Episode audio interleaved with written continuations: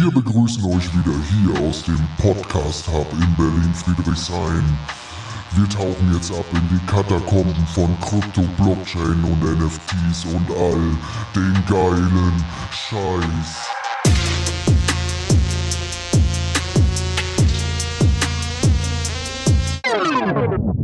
Das ist Berlin, verstehst du? Hey, grüßt euch zusammen. Heute wieder mit einer neuen Folge und heute haben wir einen ganz spannenden Gast mitgebracht und ihr kennt ihn vielleicht sogar schon aus der ein oder anderen Folge, weil ich habe schon oft von ihm berichtet. Es ist der Kyrill. Kyrill, schön, dass du hier bist. Seid gegrüßt. Kyrill hier. Hi Steffen. Hi Kyrill. Ähm, magst du, bevor wir jetzt in diese ganze Kryptowelt einsteigen, magst du da vielleicht noch mal ganz kurz was zu dir persönlich erzählen, damit die Leute dich vielleicht ein bisschen besser einordnen können? Was macht der Kyrill? Was macht er beruflich? Hat er irgendwelche Entwicklererfahrungen? Und, und, und. Schieß los. Jo, gerne, gerne. 44.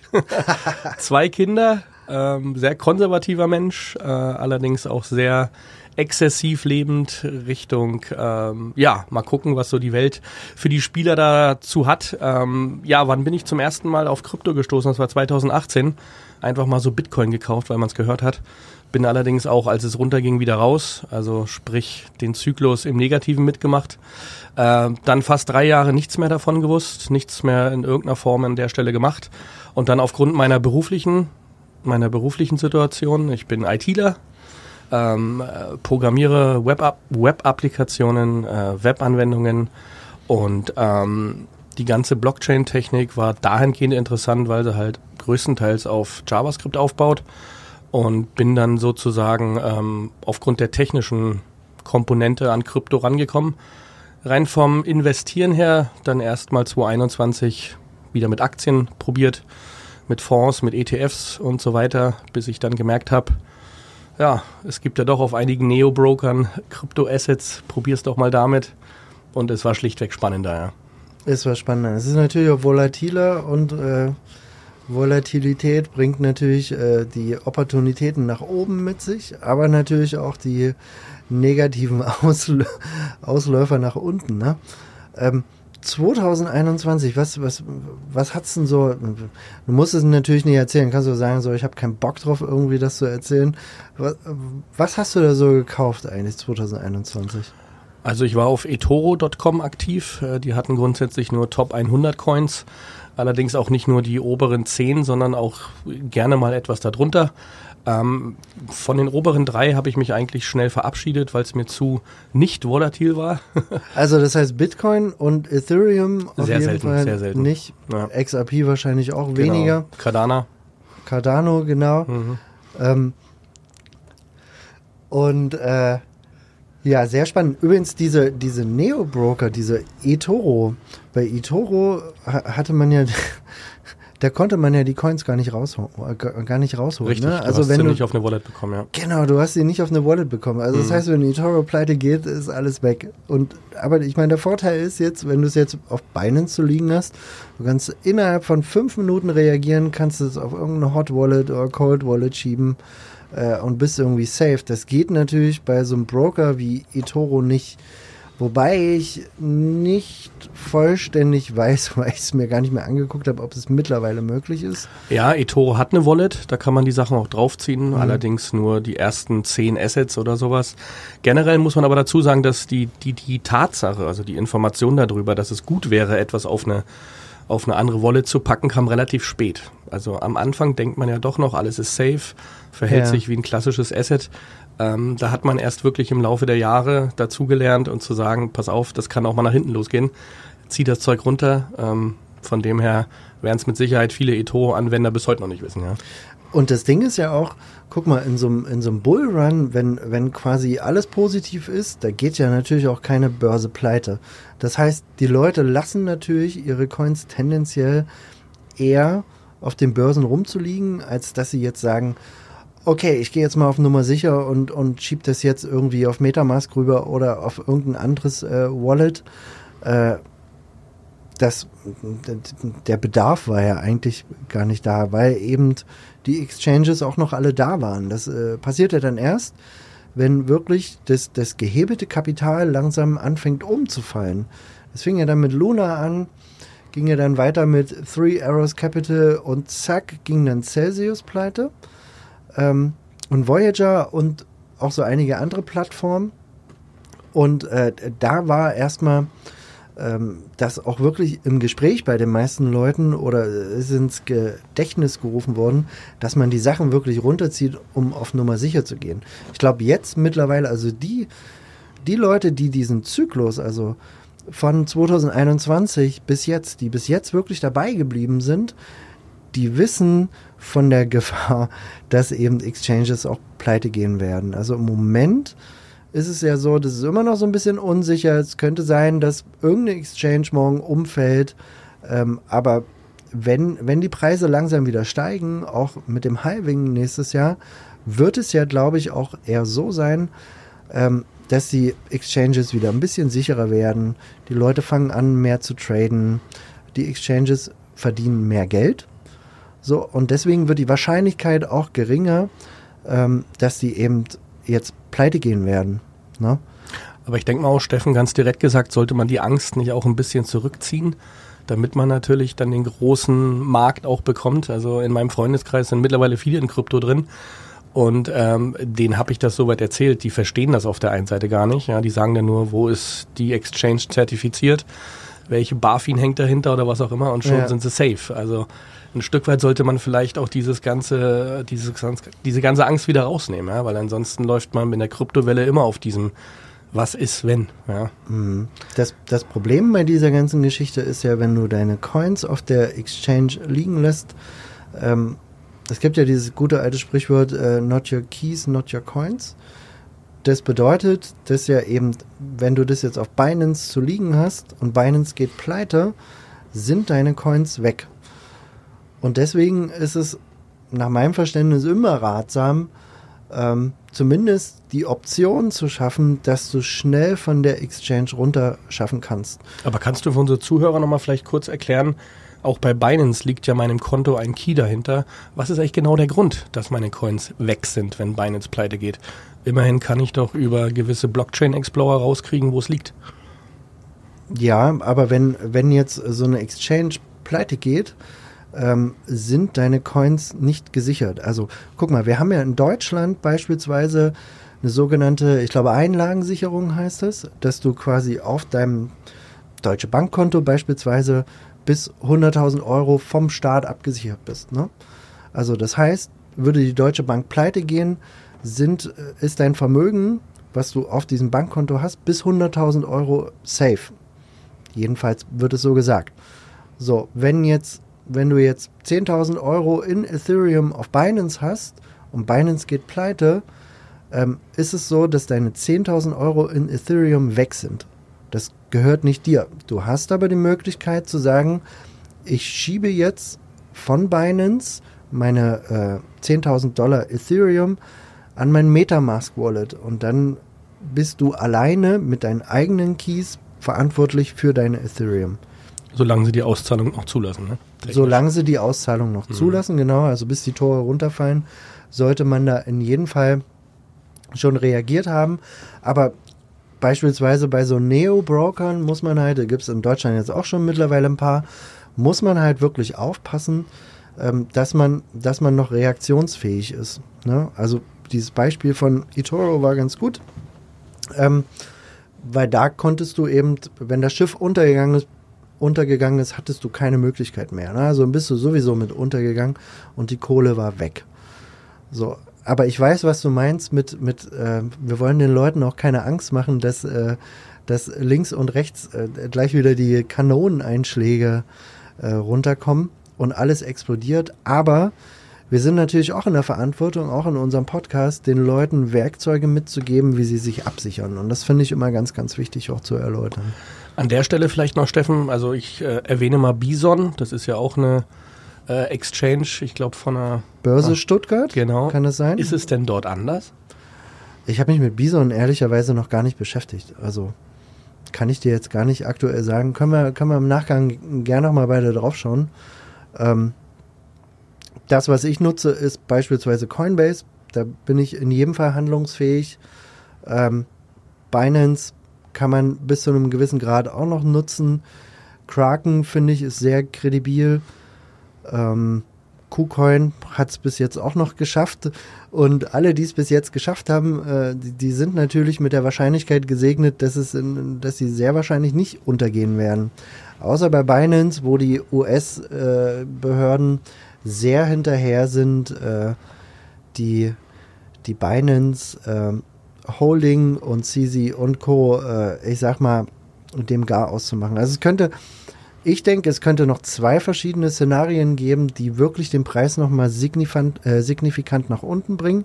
Das ist zum einen Binance, dass die äh, Regierungsbehörden wirklich nochmal ordentlich draufknallen, dass, äh, dass das Department of Justice in den USA wirklich nochmal CZ und Binance anklagt.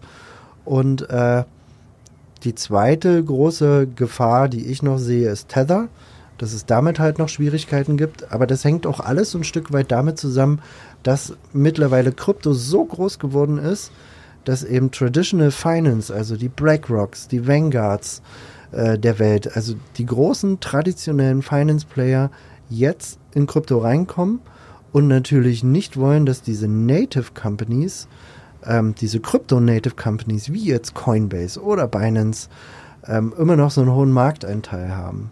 Also, das ist so ein bisschen meine Theorie.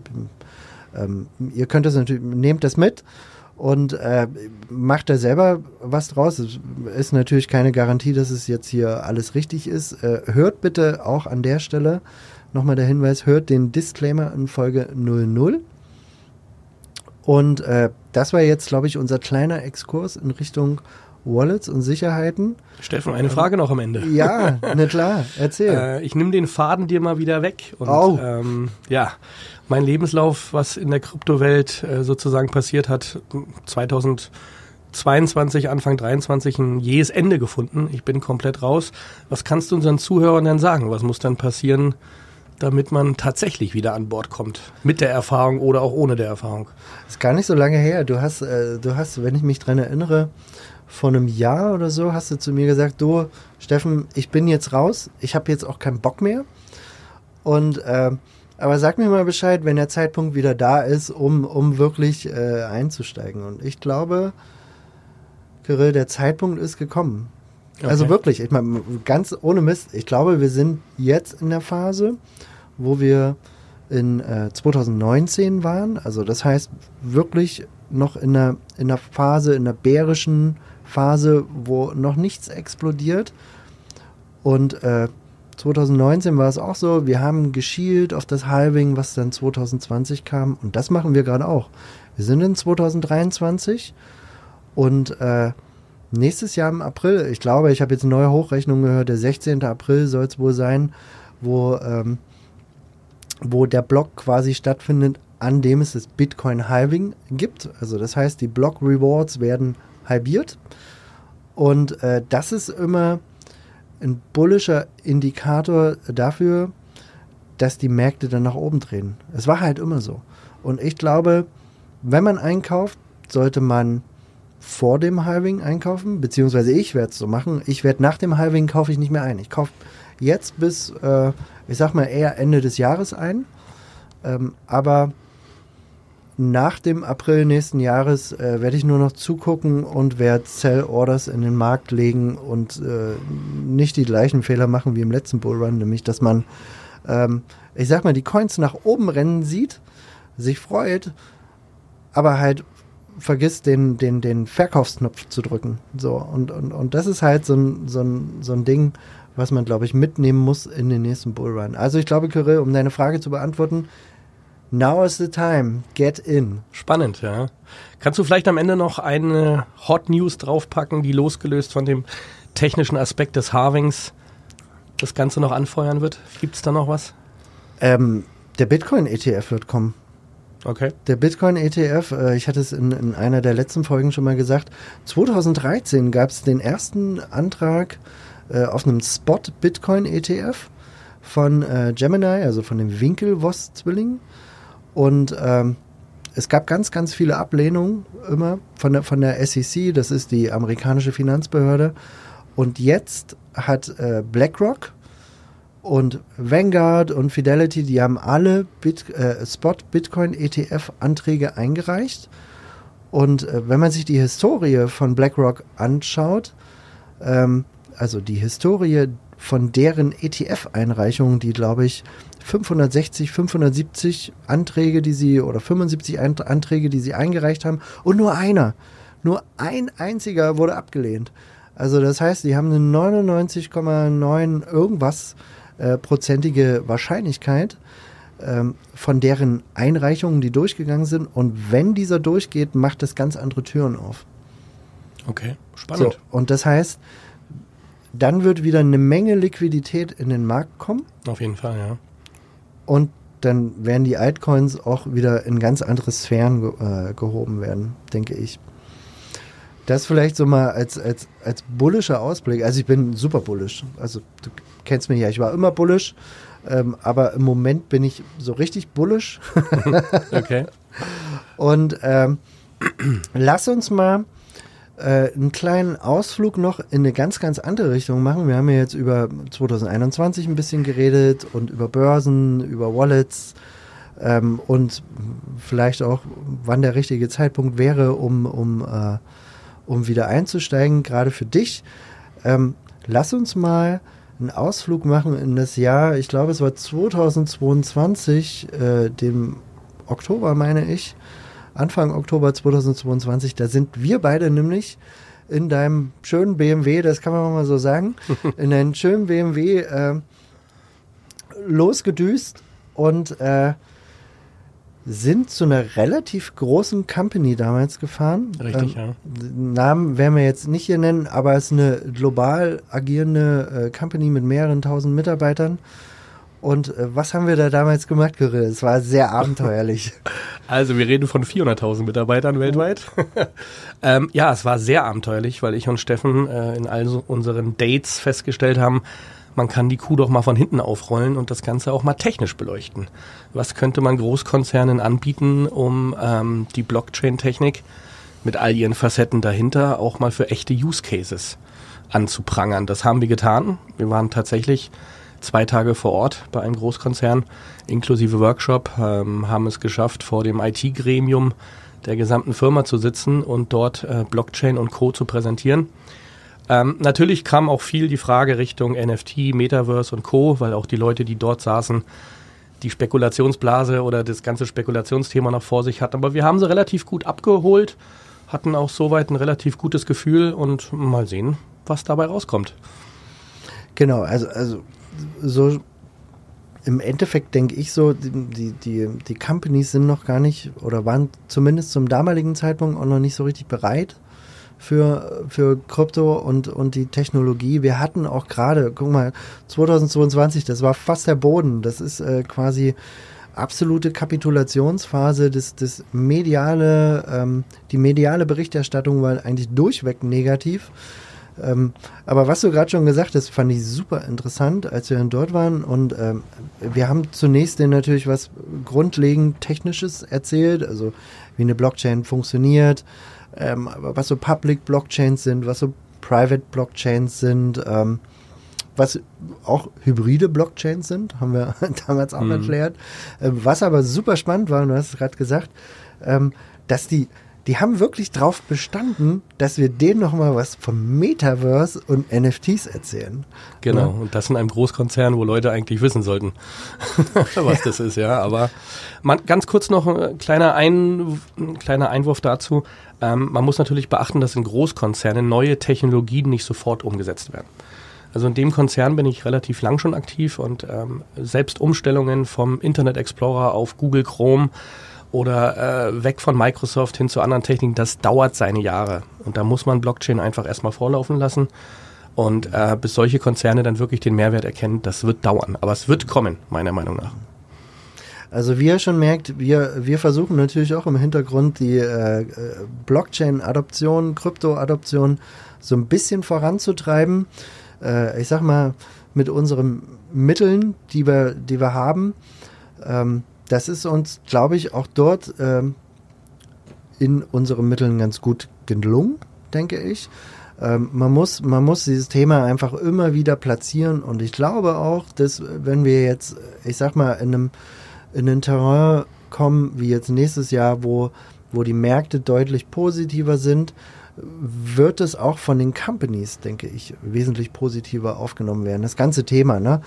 Äh, da, damals war das halt, ähm, du warst dann direkt im Bärenmarkt, links und rechts kamen die Bomben runter und du fährst dann halt zu so einer Company und erzählst ihnen dann, wie toll Blockchain ist. Und, und, und der Witz war dann auch, dass wir halt, als, als wir die Vorträge halt quasi gehalten haben und auch so ein bisschen über, über das geredet haben, was, was da gerade in den Märkten passiert, hat man auch bei den Reaktionen von manchen Leuten gesehen, dass die sich auch damit beschäftigt haben. Ne? Definitiv, ja. ja ich mhm. ich stelle das auch immer mal wieder so im beruflichen Alltag fest, dass viel, viel mehr Leute sich damit beschäftigen, von denen du halt gar nichts weißt.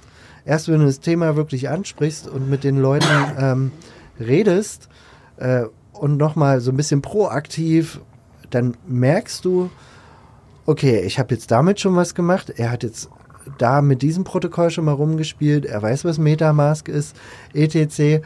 Und zack, ergeben sich auch schon wieder ganz, ganz andere Gespräche. Und das ist halt äh, auf jeden Fall super spannend. Definitiv. Und wenn es Großkonzerne schaffen, mal was auf die Beine zu stellen, was auch der Rest der Welt mitbekommt, kann es der Kryptowelt nur gut tun, ja. Ja. Kyrill, ähm, es hat mich auf jeden Fall super gefreut, dass du hier warst. Ich hoffe, äh, du kommst bald wieder mal rein. Ähm, zum Talk und wir werden jetzt auch für die Zuhörer, wir werden jetzt das machen, was wir eigentlich immer machen. Wir gehen nämlich immer zum Griechen und holen uns so, ein, so einen leckeren Grillteller, wo der Souflaki drauf ist und Gyros und äh, und bezahlen mit Dogecoin, ja. Und, und bezahlen heute noch nicht mit Dogecoin, aber vielleicht irgendwann mal. Ähm, Kirill, es war mir wirklich eine Freude, dass du hier warst. Dankeschön. Ähm, und für die Hörer, wenn euch die Folge gefallen hat, dann hinterlasst uns gerne Bewertungen äh, auf Spotify oder dem Podcast-Anbieter eurer Wahl. Ähm, folgt uns gerne auf Twitter, das Handle ist 030-dezentral und die nächste Folge wird der Hammer. Dankeschön, ciao.